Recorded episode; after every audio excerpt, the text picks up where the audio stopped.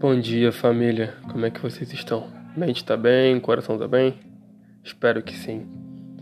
Passando aqui para deixar um, devocional bem breve para vocês, algo que tem queimado no meu coração desde ontem, é, que é sobre relacionamento com Deus, é, sobre nós estarmos vivendo é, uma geração onde nós estamos buscando mais e mais as obras, mais e mais resultado, às vezes fazer algo para Deus, mas estamos esquecendo de ter um relacionamento com Deus. Nós estamos construindo uma igreja sem alicerce ou no alicerce errado. Cristo não morreu na cruz somente para nos salvar do pecado.